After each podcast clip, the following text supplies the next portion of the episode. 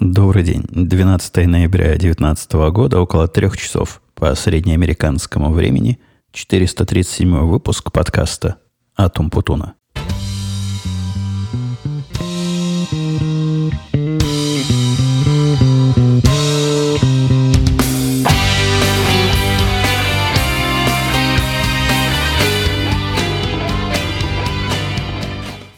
На этот раз у нас, похоже, сработала правильная кнопка. Я после прошлого фиаско, когда те, кто слушал прошлый подкаст, который можно найти, как и все остальные, и в подписке, и на сайте podcast.com, и во в разных других местах.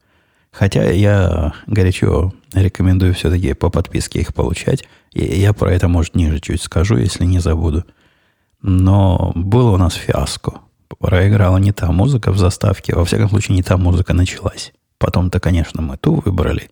И по результатам устроили расследование внутреннее служебное. И я понял, что все дело в том, что кнопка нажатия вот этой музыки была слишком далеко. И слишком неочевидно. Теперь я перенес ее в правый нижний угол, а для понятности раскрасил в красный цвет, ну, чтобы было похоже на, на картинку, которая у нас в, красном, в красных э, тонах к этому подкасту. Э, так вот, давайте начнем по нашим темам. Если в прошлом выпуске у нас было мало рабочих тем, то сегодня мы прямо с рабочей начнем. С одной стороны, баланс соблюдаем, а с другой стороны, ну так неделя сложилась. Прошли последние несколько дней и сегодняшнее утро под, под э, тенью, под, э, под знаменем удивительных событий с канадцами. У нас есть канадские, у нас есть как канадские заказчики, такие канадские поставщики данных. И если про канадских заказчиков э, ничего особого я сказать не могу, они, они мелкие, их незаметно. Мелкие не, не бузят и принимают то, что им даешь, и от них мало проблем. Ну, и денег от них тоже мало, поскольку они мелкие. Но, тем не менее, такие, такие заказчики у нас есть. Однако, к сожалению, кроме заказчиков, у нас есть и поставщики канадских данных. То есть тут же сошлись два, два, две безнадеги. С одной стороны, э, эти самые заказчики, которым немножко данных есть, и которые немножко данных э, нам присылают. А с другой стороны, поставщики разных э, прочих данных, которые нам нужны для работы, тоже канадские. И с Канадой, с этой, по-моему, я тут жаловался, есть какие-то проблемы, у них там все свое. Не, не то, что уж совсем свое, доллары на нормальные доллары похожи, только чуть хуже. Но все, что касается бирж, как-то сделано не по-рыночному. Есть, э, строго говоря, один. Одно место, где можно покупать то, что нам надо, а во все остальные места теоретически тоже можно пойти, то есть напрямую на биржу, попросить данных продать, они согласятся, но устроят из этого совершенно невыносимое предприятие, мероприятие, простите. И хотелось бы таким посредником воспользоваться, который сам всю эту головную боль имеет, с одной стороны, а с другой стороны нам все это аккуратненько отдает. В последние несколько лет у нас, не знаю, лет пять, наверное, эти данные мы получали от одной фирмы, вот этой единственной их фирмы. Она не канадская, она местная. Однако, видимо, канадскую ментальность в себя всосала.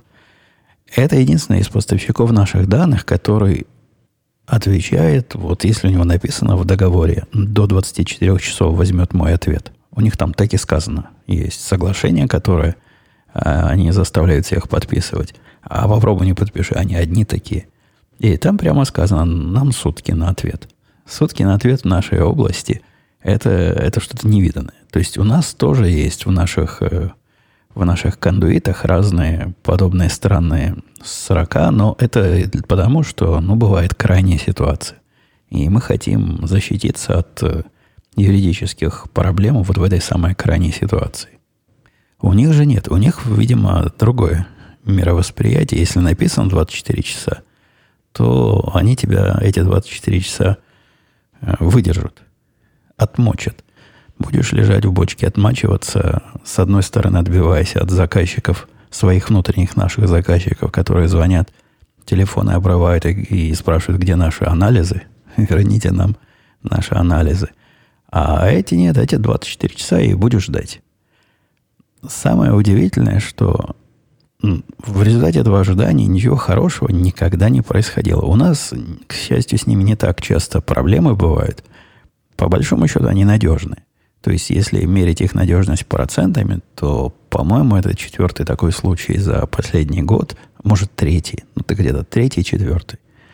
Когда у них возникла проблема критического характера, а, произошло это, ну, как всегда, все, в кавычках, хорошее происходит по пятницам, починить там было некому. То есть 24 часа, которые у них есть, это 24 бизнес-часа, поэтому мы, определивши проблему, наверное, часов 8 вечера пятницы – ждали до утра понедельника, пока кто-то кто посмотрит на эту проблему. Э, это нашим заказчикам объяснить трудно. Они тоже не работают по выходным, однако от нас ожидают, что раз у нас было столько времени проблему починить, то мы ее ну, должны. Они выходные нам засчитывают. Хотя, хотя, конечно, это несправедливо. Тем не менее, связавшись с этим поставщиком, мы получили то, что я бы назвал, наверное, искусством писать ответы. Э, я подозреваю, это какое-то очень канадское специальное искусство. Местные нам никогда так не отвечали. Ответы длинные. Длинные. На каждое письмо приходит длинный ответ. У американцев не принято вот так долго отвечать. Особенно, когда нечего сказать. А у этих длинные ответы, и читаешь его, понимаешь, да, букв много, слов много, а сказали вообще ничего. Они долго вначале извиняются, что вот так вышло, вот так вышло. Потом между строк дают понять, что в чем проблема они не понимают. И где-то и уж совсем на третьем уровне восприятия мы можем себе представить, что они даже не представляют, какой продукт они нам продают. То есть упоминают какие-то слова, которые с нами вообще не связаны, поэтому мы им новое письмо пишем, на которое они опять же дают такой длинный, уклончивый ответ. У, меня есть целая цепочка этих писем. Если бы я мог вам их показать в переводе или в оригинале, вы бы тоже удивились. Удивительное искусство, должен вам писать много слов, не, не принося ни капли информации при этом – Закончилось это, как и ожидалось, как и все предыдущие три или четыре раза. Они признались, вот уже прошло больше суток э, с тех пор, когда мы начали эти самые тикеты, и они признали, что да, мы, мы не в силах, мы не можем, эти данные пропали навсегда, но мы вам обещаем, это последний раз. Такого больше не произойдет никак. У меня есть три минимум письма, где вот такое же завершение. И я это тоже на их специальный канадский стиль работы адресую, потому что извиняются сильно. Вот просто рука не поднимется отбить таких. А сделать с ними ничего особо и не сделаешь. Ну, может, по контракту мы их как-то как можем наказать немного. Но нам не наказания важны, нам результат важен. Нам данные нужны. У нас заказчики стоят в очереди и плачут своими крокодиловыми слезами. Отходя немножко от рабочей темы, вкратце доложу вам, что результат э, нашего YouTube-эксперимента завершился с сомнительным успехом. Я бы этот сомнительный успех назвал бы премией провалом. Однако особого я не ожидал выхода из этого всего процесса, хотя активность тех людей, которые ратовали за распространение подкаста посредством YouTube – наводила на, на какие-то определенные надежды.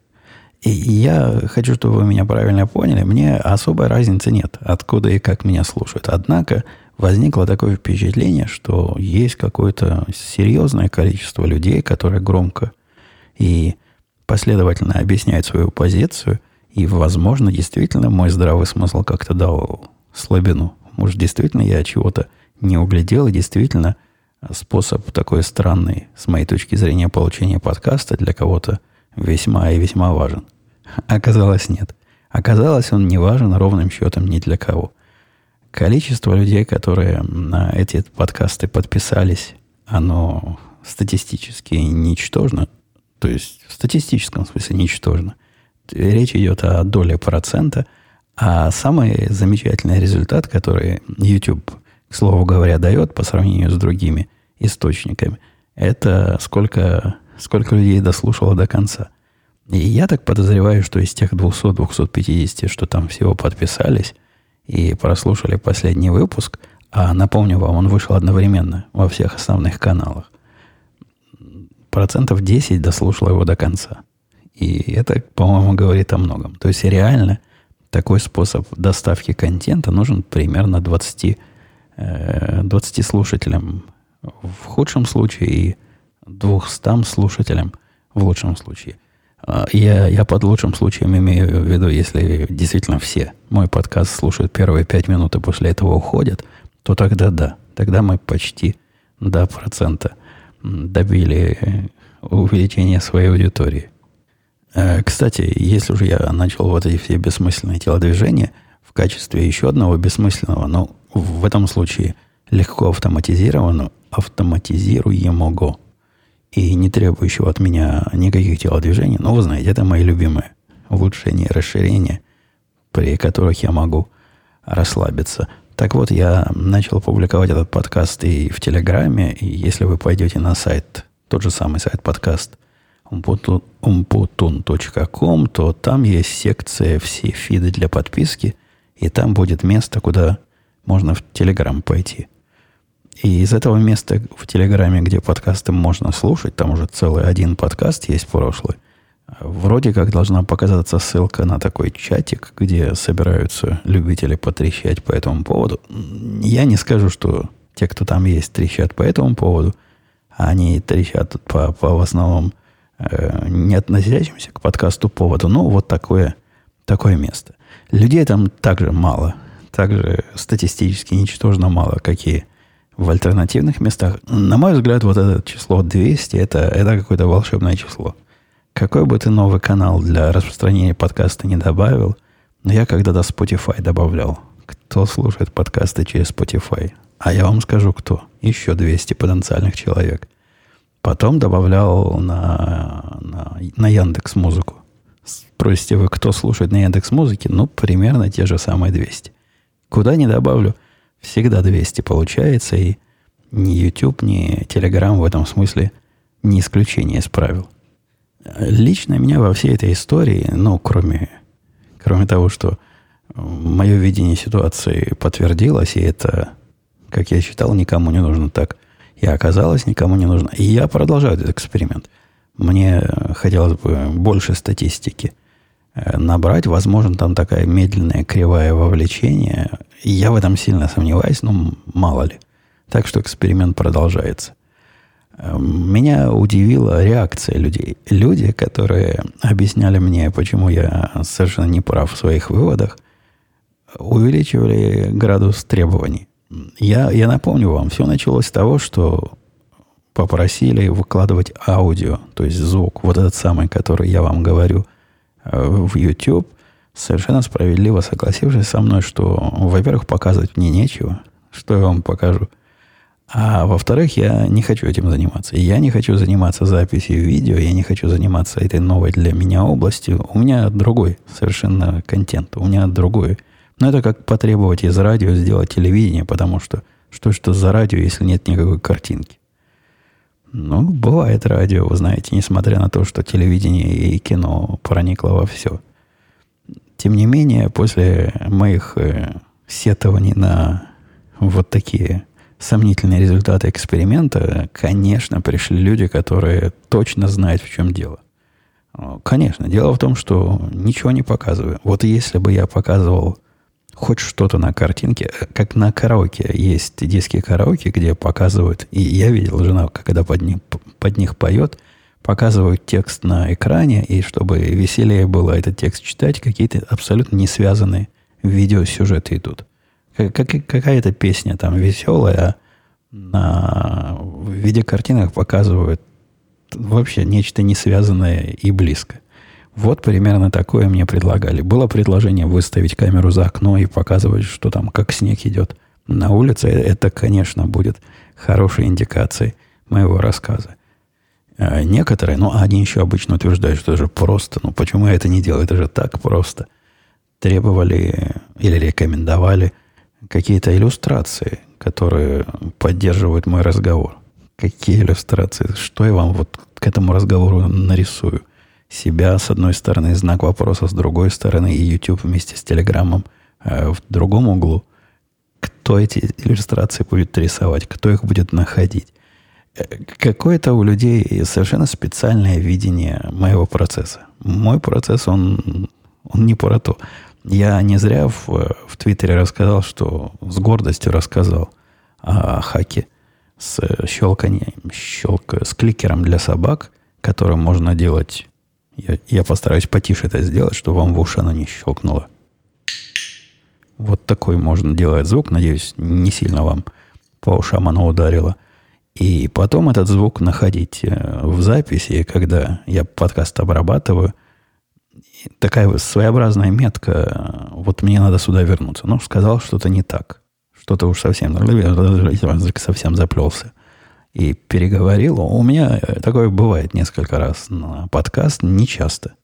Не часто я стараюсь одним потоком мысли все это выражать без паузы остановок, но мало ли. Ну или вдруг телефон позвонит, я тогда щелкну, по телефону поговорю, к щелчку вернусь и починю.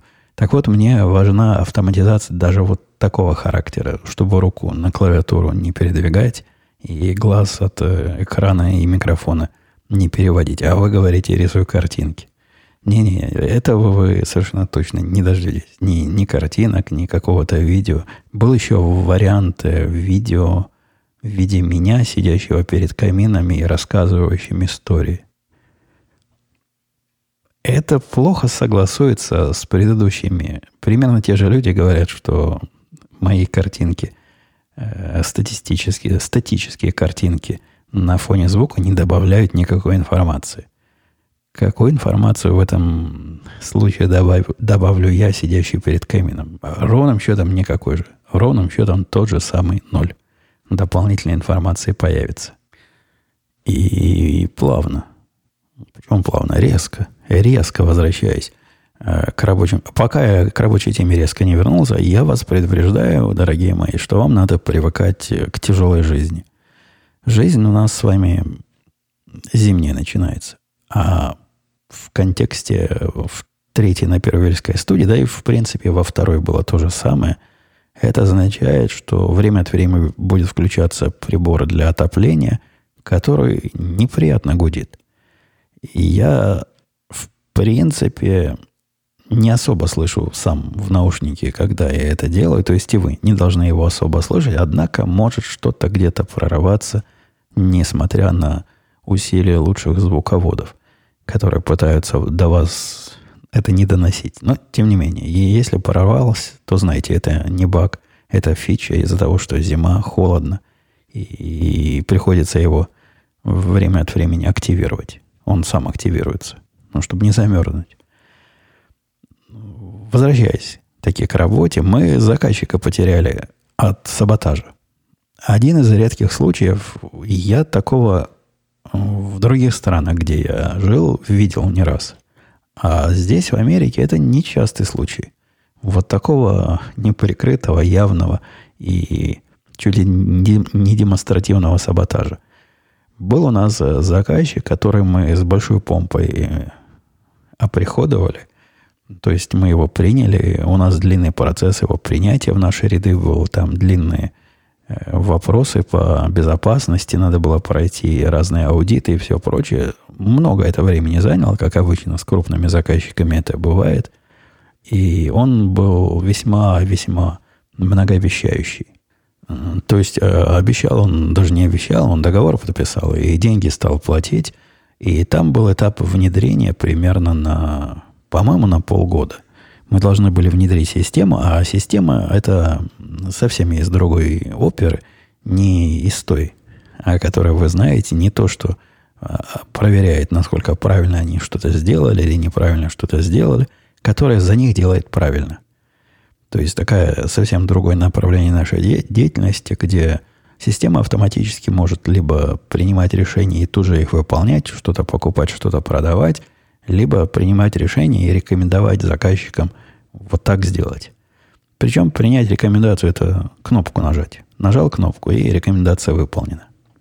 Система эта у нас относительно новая, хотя заказчик этот далеко не первый. Во всех э, предыдущих случаях все это заканчивалось вполне понятно и предсказуемо, то есть люди – Э, система непростая. Не Ее понять, почему именно так она приняла решение, иногда непросто. Иногда им со своим опытом трудно согласиться с этими решениями. Однако там есть огромный список э, параметров, которые они могут под себя настроить. И она работает после этого примерно так, как они ожидают. Во всех случаях, кроме этого, когда мы внедряли, внедрение завершалось, ну, как внедрение должно завершиться. Внедрили. Вот принимайте.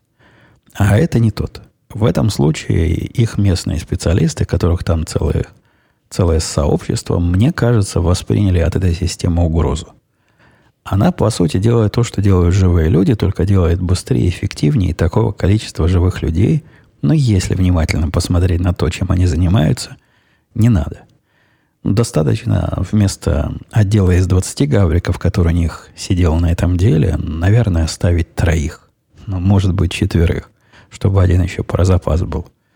Мы э, систему эту вовсе не позиционируем как э, средство разогнать своих местных гавриков, но, видимо, у них там, там это стало понятно.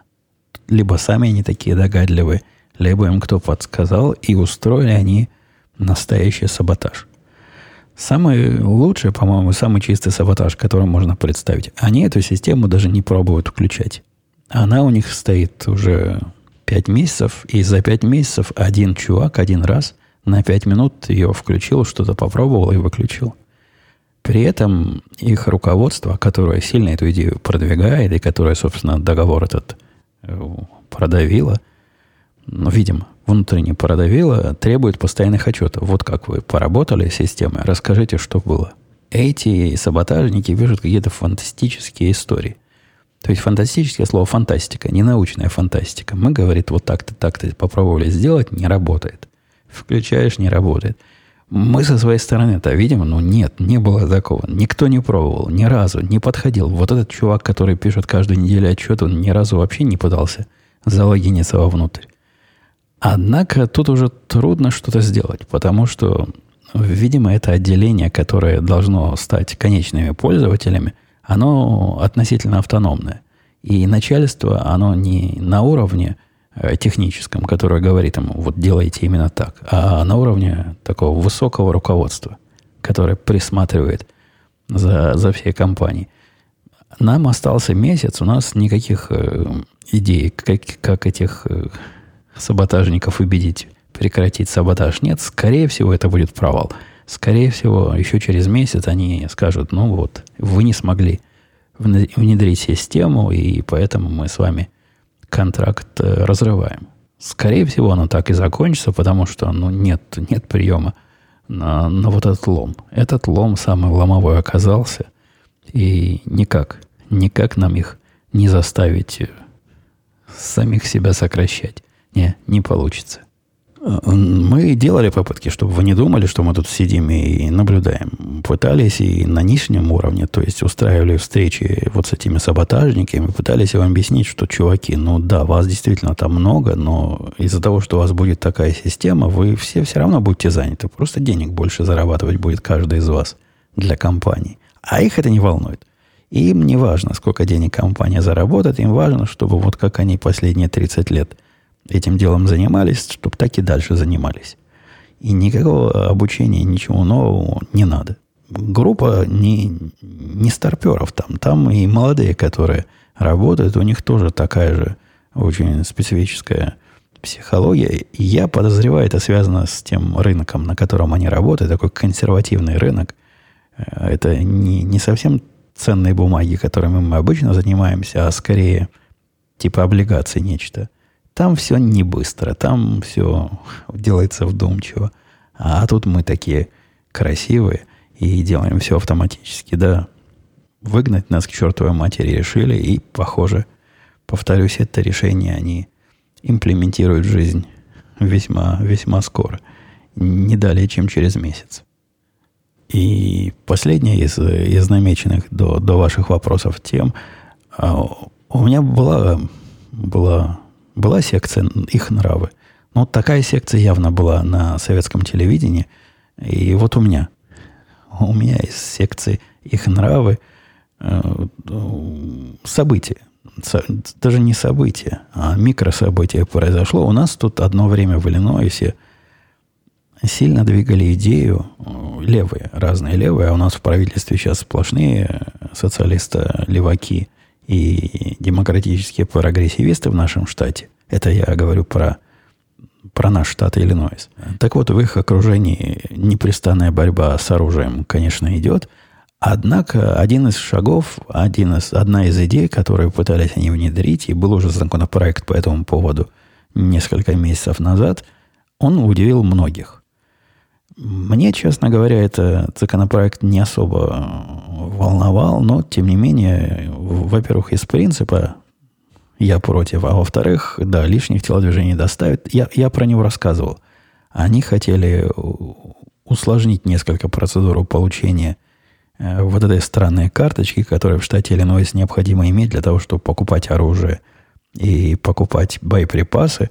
Странность этой карточки в том, что для покупки оружия все равно необходимо пройти федеральную проверку, есть ли эта карточка или нет. Это такая особая местная инициатива. Так вот, э, последний этот законопроект, который, который я тут э, вспоминаю, он был о том, что, во-первых, сделать это чуть дороже, а во-вторых, заставить всех карточных э, кандидатов, всех владельцев, которые карточки хотят получить или обновить, сдавать свои отпечатки пальцев в специальную базу данных. И не просто сдавать, а сдавать в такую отпечаточную, которая особым требованиям удовлетворяет. Они там по-разному это пытались обложить, но было ясно, что нас загоняют в какую-то определенную сеть предприятий, которые собирают отпечатки пальцев. Это странно выглядело не только для меня, и даже какие-то какие-то э, чем-то повеяло. Но не может просто так быть. Что-то здесь, что-то здесь не так. И таки да, оказалось, что что-то здесь не так. Оказалось кумовство, коррупция и все прочее во весь рост. И вот этот э, кандидат, депутат, ну, в общем, сенатор наш, который закон этот двигал особенно активно – имеет определенную заинтересованность, потому что его близкий родственник является владельцем вот той самой, вот той самой сети предприятий, которая снимает отпечатки пальцев по нашему региону и которая должна на этом деле хорошо заработать. Вообще там большие цифры. То есть, если у нас э, количество в штате количество носителей лицен, лицензионного оружия. То есть не, не просто карточки на покупку. Такого количества я не знаю. Но даже вот таких, как я, которые имеют право носить, и которые проходят отпечатки пальцев уже сейчас, нас уже 250 тысяч человек, из каждого а, отпечаток стоит, по-моему, 70-80 долларов. Вот умножить на все. А общее количество людей, у которых, э, которые могут приобретать оружие, ну, наверное, в раза в два, в три больше. То есть, да, определенный кусок бизнеса, наверное, интересен для компании. Наверное, даже не самой маленькой. И вот таким образом сенатор пытался своему родственнику эту э, работу перекинуть. Все это, похоже, выяснилось, и был скандальчик небольшой, и вот этот сенатор, сенатор, он убрал, убрал эту идею и вышел из списка подписантов их тут называют спонсорами, списка спонсоров этой идеи вышел. Похоже, э, она уйдет в небытие и не будет принята. Однако, да, бывает такое. Я не знаю, чем еще скандал этот закончится. Я не особо пристально слежу за ним, но на шуму оно наделало много. Мне кажется, просто, извините, вы меня не так поняли. Э, по-моему, этим дело не закончится. Э, давайте посмотрим на вопросы, которые приходят. В основном приходят в правильных местах, то есть в правильном месте. Правильных мест в множественном числе у нас нет. У нас есть одно главное правильное сайт этого подкаста. Хотя, если что приходит и другими каналами, я все непременно, все непременно принесу в клювике. А те, кто пишут мне, несколько есть таких э, слушателей, которые пишут мне в виде имейлов, э, комментарии, которые хотят, чтобы я обсудил в эфире, но не называл при этом их имя. У меня для вас есть более простое предложение. Э, на, на нашем сайте, на сайте, где вы можете комментировать, возможно зайти при помощи имейла. Вы можете зайти со своим настоящим имейлом и назваться кем угодно. Ни я, ни кто другой этого имейла не знает – Email этот э, используется только для того, чтобы проверить, что вы это вы, то есть послать вам подтверждение, а так это абсолютно анонимно и абсолютно непробиваемо. Мне посылать такие вопросы дело мало перспективное, они вряд ли попадут в наш рассказ, но имейте в виду, что есть, есть такой обходной путь. Привет, он потом писал Санна 512. Спасибо за подкасты. Можно поподробнее? Он там спрашивает, занимаюсь ли я физической активностью, спортом. Ну да, я, я занимаюсь. Я это просто пропустил, потому что сто раз уже на это отвечал. Да, занимаюсь. Я хожу на своем тренажере. Не знаю, насколько это можно называть спортом. Но это какая-то физическая активность. Влияет ли на продуктивность? Да трудно сказать. Но я себя лучше чувствовать стал с тех пор, как начал регулярно на этом приборе ходить. Э, можно поподробнее? Дальше спрашивает он про требования отсутствия Windows. Часто встречается? Да не было такого требования. Меня не так поняли. И, по-моему, это даже не в этом подкасте я говорил. Вы как-то смотрите, что... Не путайте вопросы. Я, я один, конечно, но тут я двулик. В этом подкасте я про технику предпочитаю не говорить, про э, работу говорю исключительно с точки зрения таких общечеловеческих понятий. И пытаюсь оставить этот подкаст доступным для широких масс. Широких масс шире, чем массы э, айтишников, компьютерщиков, программистов, системных администраторов и JavaScript-программистов. Вот шире, чем все вот эти. Э, но все-таки, раз я этот вопрос тронул, не было такого требования. Вовсе я не про требования в своем рассказке, в своей рассказке рассказывал, а про то, что поскольку у нас не было Windows вообще, то целый час, целый пласт большой вопросов нам был нерелевантен. И для того, чтобы доказать нерелевантность всех этих вопросов, связанных с Windows, нам надо было доказать прежде всего, что наше утверждение верно, что у нас действительно нет ни одной штуки Windows нигде. По поводу залазить руками в железо писал Дмитрий. И мне казалось, что такое началось. Ноутбуки, макбуки, айпэды, чтобы играть, купил себе это. Но вот постепенно мое хобби стало слишком тяжелым для э, какого-то там 15-дюймового, да, 15 дюймов. Так у него изображено здесь. Макбука. Поэтому стал покупать себе всякие комплектующие, собрал себе приличную машину. Э, вывод или вопрос, или вывод. С одной стороны, вроде бы да, это проводки втыкать, мелкие винтики крутить. Так себе занятие. Хотелось бы без него. Я согласен, так себе. Хотелось бы без него. Но с другой стороны, железо нынче просто красивое стало, фотогеничное, текстолит красивых цветов, радиатор интересных форм, где-то подсветочка красиво. Вот этого я совсем не понимаю. Я этого не понимал даже, когда подсветочка в железе была последний пик моды. Я не знаю до сих пор ли это пик моды. Не, не, не понимаю. Честно, честно вам скажу, не понимаю. Не понимаю людей, которые пытаются украшать то, что, мне кажется, вообще не должно быть видно, и что надо куда-то спрятать, чтобы под, под руками и под ногами не мешалось. Все компьютеры, которые у меня вот такие, такого стандартного, традиционного, скорее, форм-фактора, они вообще за двумя дверьми спрятаны э, в такой нечеловеческих условиях живут – то есть там, где стиральная машинка и вот это все отделение бытовки, там, там мои сидят и лампочками светятся. Но если бы они переливались или их текстолит особо красиво выглядел, то в контексте бытовки это особой ни практической, ни артистической ценности не имело бы. Дальше он спрашивал, а как поживают мои Raspberry Pi, нашел я им применение и сколько из них включено прямо сейчас. Не, это увлечение прошло. Я ими одно время увлекался и, и разочаровался некой бессмысленностью этого мероприятия. То есть оно действительно интересно из них что-то собрать, и оно как бы работает, однако как бы здесь ключевое понятие. Ни одна из них не работала для меня достаточно надежно, для, даже для хобби-проектов. Ни одна из них. Возможно, те модели, которые я использовал в те годы, когда их использовал, вот были вот такие, однако ощущение надежности всего этого оборудования у меня не возникло. Э, с тех пор я завязал с этим делом. У меня их три или четыре штуки есть по разным ящикам рассованы. Ни одна из них не включена. Ни для одной из них я ничего не делаю уже очень давно. Ингр писал, здравствуйте, Евгений, спасибо за подкаст. Так и хочется обращаться на вы в знак уважения. Ну, бывает, бывает, от большого-то уважения. Отдельное спасибо за ответ на мой вопрос про MacBook. Может, можно ли сказать, что macOS остается самой надежной, заметно надежнее Windows? И если не секрет, заказчик... Опять вопрос, заказчики, требующие отсутствия Windows. Ну, на это я уже выше ответил.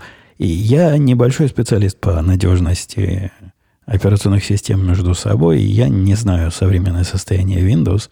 В те годы, когда я к Windows прикасался, только вышло Windows 7, вы понимаете, это было давно и почти неправда. Поэтому я тут плохой советчик, мои знания сильно устарели. Мне надежность этой системы кажется достаточной для моих, э, для моих использований. Возможно, я бы вполне мог бы жить и на Windows сейчас, но переходить лень, к этому я привык, и это мне нравится.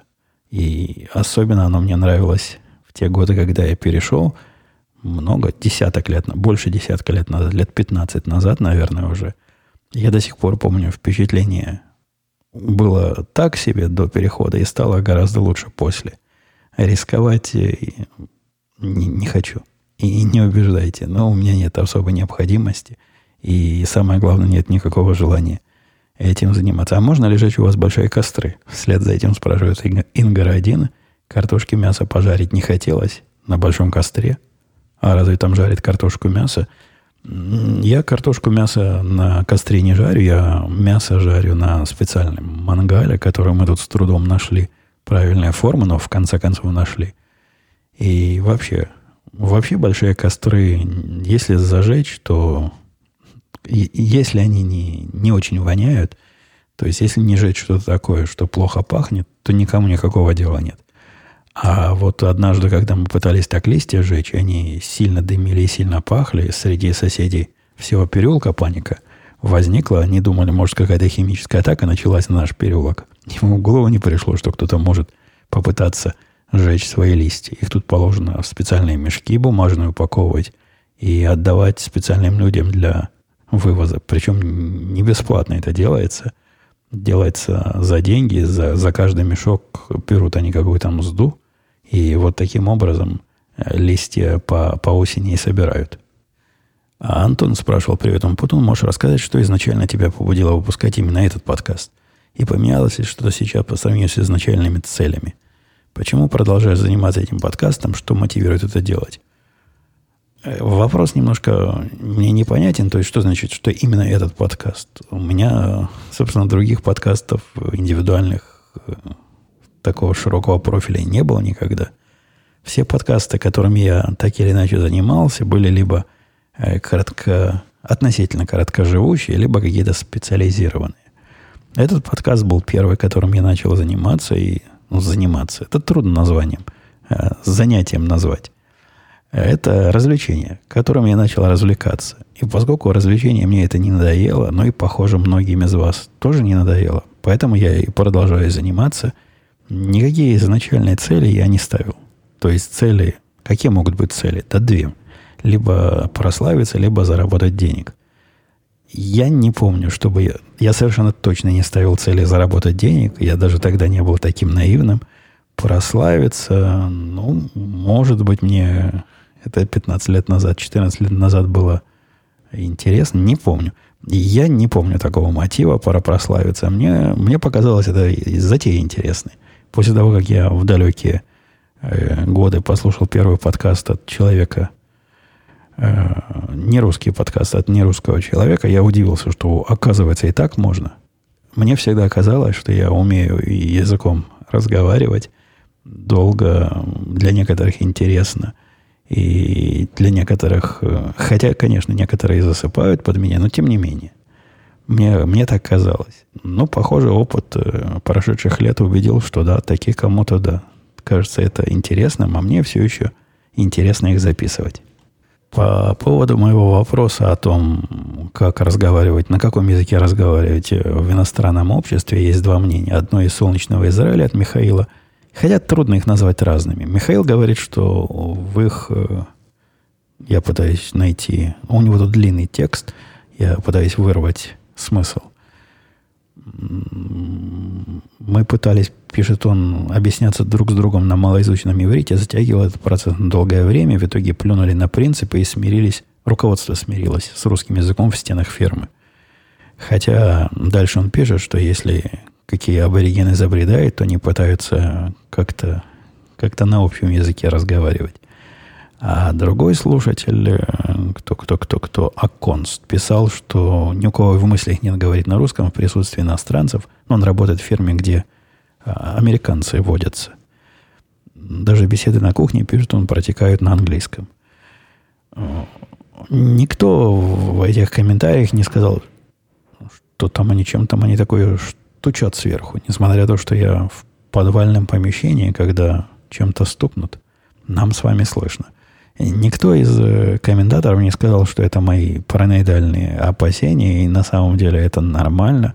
У, у Михаила версия к тому, что это не то, что нормально, но о том, что это необходимо в его ситуации оправдано. А противоположная версия, как вы слышали, что нет, она как моя. Нет никогда, ни в коем случае. И мучаетесь, мучаетесь, сукины дети, раз приехали, понаехали, вот и говорите на местном языке. А Джон писал, давно хотел спросить про стоматологию в США, на сайт заходить как-то забывал, спрошу здесь. Видимо, он спрашивает он на YouTube. Каким образом оплачивают услуги стоматолога? Страховая платит только за гигиенические процедуры, остальное платят потребители. Особенно интересуют импланты. Услуга не дешевая, каким образом все это происходит? И что бывает при гарантийных случаях? Э, не, не так все.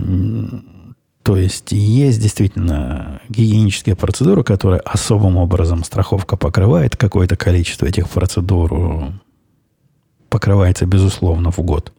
И это как бы отдельный такой пласт страховки. Однако сумма страховки, на которой она работает, а все стоматологические страховки, что я знаю, не ограничены годовым расходом. При этом годовой расход подразумевает, что вы потратите на самом деле в два раза больше, а страховка вам половину от этой суммы покроет. То есть, если страховка на 3000 долларов в год, то это означает, что вы должны сделать услуг себе починок – и всякого лечения на 6 тысяч, тогда вы от страховки получите 3 тысячи обратно. Входит туда все на свете. То есть э, нет никаких... Все, что, все, что не входит в обычную медицину, а некоторые стоматологические процедуры вполне может и обычная страховка оплатить, но там, там тонко. Там зависит, насколько они э, для здоровья важны. Для прочего, не зубного здоровья важны. Но импланты, да, импланты оплачиваются в часть, как часть этой самой страховки. Ничего в них такого особенного нет. Что касается гарантийных случаев, ну, я, у меня есть личный опыт с этим, когда мне три раза переделывали одну процедуру, и практически во всех трех случаях я ничего за гарантийные доработки не платил. Ну, е- если платил, то, в, по-моему, в третий раз, когда уж мы решили – ну, давайте попробуем еще раз. И с меня они взяли только за материал, что было примерно 20-30% от полной цены этой процедуры. Так что да, есть какие-то гарантийные случаи, где если удивишься и спросишь, почему вы хотите, чтобы я второй раз за это платил, они легко идут навстречу. И, и как-то все решается полюбовно. Ребалард, привет первую очередь спасибо за подкаст. В последнем выпуске услышала, а, Рибалард писала, что женская аудитория – редкость. Так что решила написать, что не такая уж и редкость. Слушаю подкаст, страшно сказать, с 2006 года. Это приятно. Это хотя не вопрос, но я всегда женскому присутствию в этом подкасте рад. Если доверять разным малоавторитетным источникам, типа Spotify дает половую статистику, то там нечто вообще странное. Там есть возрастные категории, где девочек больше, чем мальчиков. И я не помню точно э, в каких, но есть где 80% девушек в какой-то возрастной категории, что слушает меня из тех 200 человек. И 20%, я подозреваю, что там 3 человека и, и 1 человек, или 4 человека и 1 человек вот такую статистику делают при таких количествах. Но да, э, субъективно мне кажется, что это такие, такие редкости. Так что приходите еще. Э, Михаил писал, здравствуй, Умпутун, расскажи про свой текущий опыт с очками. Я завел себе очки 6-9 месяцев назад специально для работы. Сейчас работать без них некомфортно, потому что глаза привыкли быть... Мои очки, я, по-моему, тоже рассказывал, они как-то плохо для работы подходят. Я все еще собираюсь пойти и такую вращенную версию очков, не, не многофокальную, не прогрессивную купить исключительно для фокусного расстояния, которое, на мой взгляд, должно быть совместимо с моими компьютерами и одновременно с моей стрельбой. Оно примерно, фокусировка на расстоянии вытянутой руки в обоих случаях будет тем, что надо. Но пока не собрался, потому что особой проблемы работать перед компьютером я не ощущаю и не ощущал, но я согласен – Э, с Михаилом, который говорит, что, наверное, глаза расслабятся. я так телевизор теперь смотрю. Да, действительно, мне казалось и раньше, что я телевизор нормально смотрю, а вышло, что нет. Вышло, что в очках лучше смотреть телевизор. Подозреваю, то же самое будет и когда я начну смотреть через очки в компьютер. Второй частью своего вопроса он э, интересовался, почему не расширяемся по количеству людей, если смогли привлекли, привлечь новых заказчиков – эти заказчики пишут, он, да что ж такое, микрофон отключается. Что такое, что ты будешь делать? Возможно, проводок какой-то не, некачественный. А, возвращаясь, эти заказчики не, не такие требовательные, писал он, или вам удается справляться текущими силами? Нет на все вопросы. Нет, они требовательные, и нет, не удается справляться текущими силами. Мы процесс расширения – а, вовсю активизировали. И, скорее всего, в ближайшее время расширимся до, до невозможности.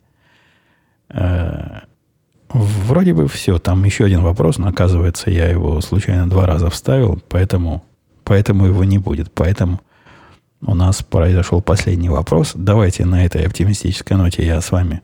Вы удивляетесь моей регулярности, да? И когда я теперь говорю, что до следующей недели у вас есть большая степень вероятности и, надежда, что следующая неделя будет действительно следующей неделе, а не следующая через две недели. Пока. Услышимся.